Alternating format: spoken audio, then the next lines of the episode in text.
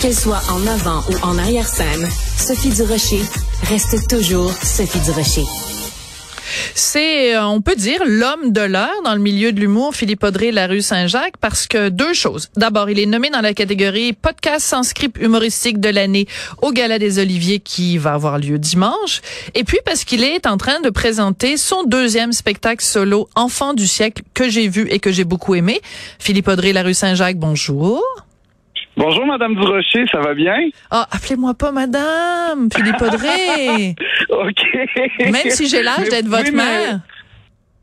Non, non, mais vous pouvez aussi me tutoyer, mais euh, merci pour la présentation.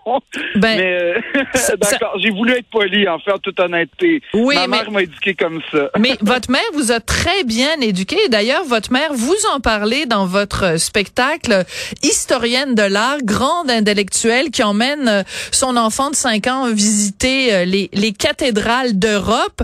Euh, Ouais. c'est assez rigolo votre spectacle parce que vous êtes c'est rempli de références culturelles quand même assez pointues. Vous parlez de Victor Hugo, vous parlez d'Alfred de Musset et vous êtes la seule personne au Québec qui est capable de me faire rire en faisant une blague sur la chicane euh, vraiment épique entre Jean-Paul Sartre et Albert Camus. Vous aviez pas peur en faisant ce spectacle-là de perdre une partie de votre public? Euh, ah, mais c'est une bonne question. Euh, en toute honnêteté, non, parce que, en fait, je me disais que, premièrement, c'est tellement truffé de références qui vont euh, de la culture très, très populaire ou, comme vous dites, très, très pointue, parce qu'il faut le savoir que Sartre et Camus... Dé- En fait, Sartre détestait Camus, c'est ça, la, moi... C'est ça, et pas l'inverse. Oui. C'est pas exactement. Je pense que Camus était plutôt indifférent, voire euh, ou en tout cas il masquait une indifférence. Euh, mais bref, euh, j'ai ouais non, j'ai- je me disais qu'en fait c'est ça mettrait une couleur qui enrichirait puis que tout le monde y trouverait son compte finalement. Oui, Et, parce que euh, vous, et en fait, ouais, c'est ça. Je pense que vous confirmez que je me suis pas trop trompé à ce- sur ce chapitre-là en tout cas. Oui, parce que euh, on peut connaître, par exemple, la chicane entre Sartre et Camus, ou on peut connaître aussi leur GMP, donc Jean-Marc Parent qui nous demandait de flasher Ouais. nos lumières, mais on peut aussi connaître les deux. Mais est-ce que vous trouvez pas ça euh, déprimant des fois? Moi, je- quand je suis sortie de votre spectacle, je me suis dit bon, c'est le Mathieu Bock côté de l'humour, quelqu'un Oui. qui est extrêmement euh, érudit, qui est qui est très, euh, qui a beaucoup de connaissances littéraires, beaucoup de connaissances livresques. Est-ce que des fois vous êtes découragé euh, des Québécois? Puis Je veux pas généraliser, mais est-ce que des fois vous trouvez que les Québécois pourraient euh, lire plus de livres ou euh, avoir un, un vocabulaire peut-être plus châtié, puisque vous-même vous aimez tellement les beaux mots?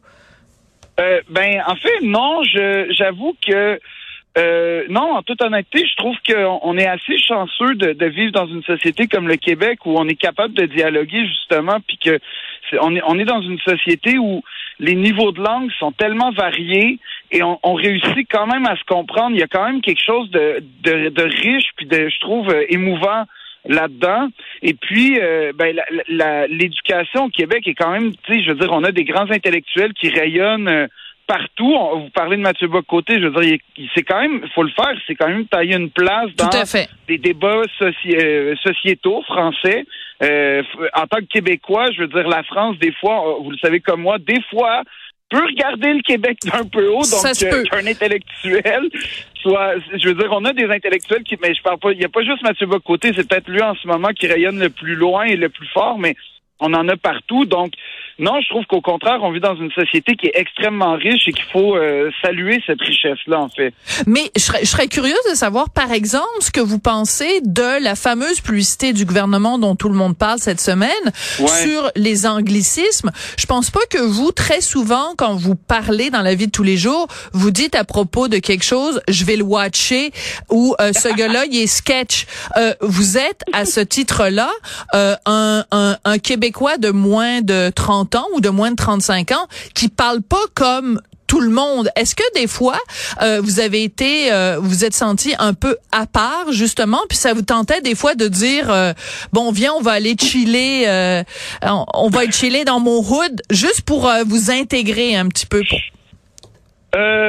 Non, ben en fait, ce qui est, ce qui est euh, cela dit, euh, pour, pour répondre à la, question par rapport à la publicité, je l'ai je l'ai trouvé assez habile, quoique bien écrite, quoique je, je trouvais que euh, d'une certaine façon, j'étais assez d'accord avec les remontrances de l'opposition qui disaient que c'est peut-être un peu mettre le fardeau du déclin de la langue sur les jeunes. Je suis pas convaincu qu'ils sont les seuls responsables et qu'ils sont les seuls fautifs. Euh, et, ben ça c'est ça c'est mon opinion très personnelle. Mais par ailleurs, c'est vrai que euh, le français, pour moi, sa préservation, sa richesse, son emploi, c'est quelque chose qui me tient à cœur. J'ai été élevé dans une dans un foyer qui, qui chérissait le français et donc euh, son emploi correct et j'oserais dire même disons son ben son approfondissement de sa de ma connaissance de la langue, je trouve que c'est c'était quelque chose qui c'est quelque chose qui me tient à cœur. Après ça, j'ai jamais senti le besoin sincèrement et, vraiment très sincèrement de, de comment dire d'employer des anglicismes. Comme tout le monde, des fois, je trouve que mes phrases, je peux en utiliser, mais c'est-à-dire que là où je trouve que le français est, beaucoup plus en danger, c'est dans la construction des phrases plus que dans l'emploi d'un mot. c'est ce que je disais à Guy Nantel tout à l'heure. Oui, oui, je suis entièrement d'accord avec vous là-dessus. Oui.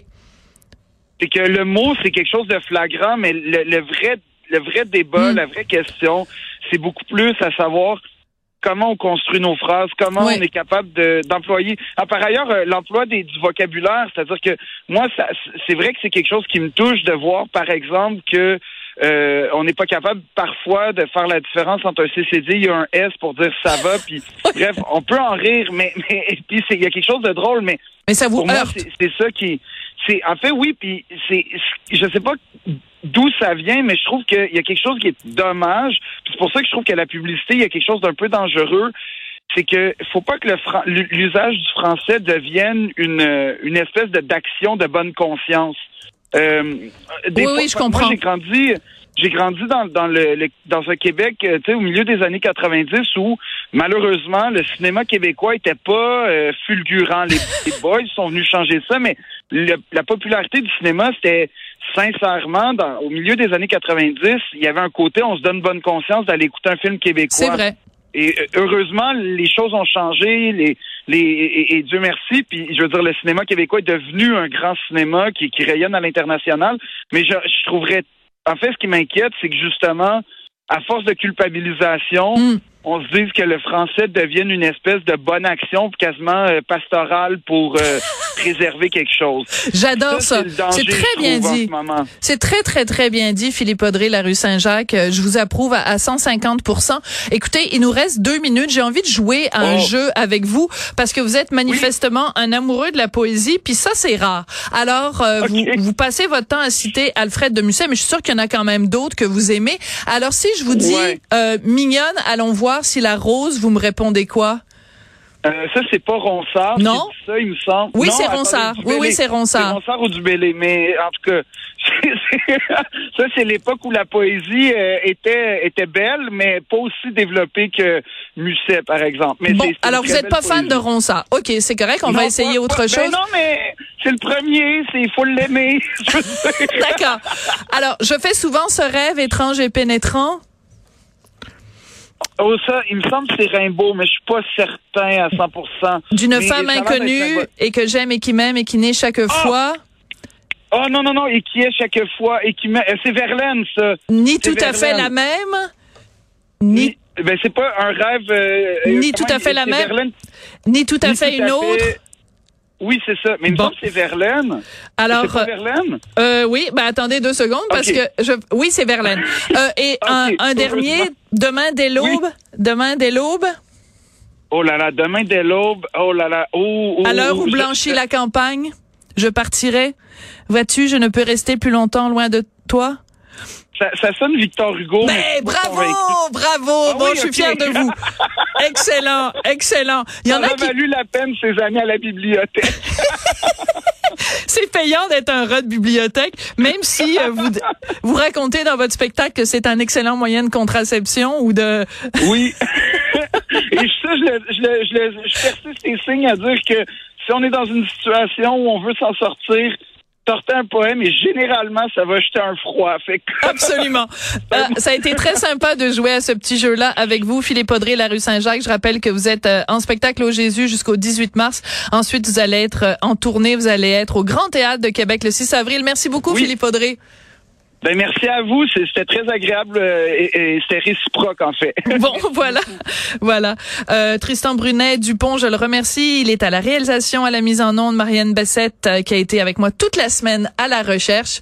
Merci beaucoup à vous d'avoir été là à Cube et on se retrouve très bientôt. Je vous laisse avec Mario Dumont.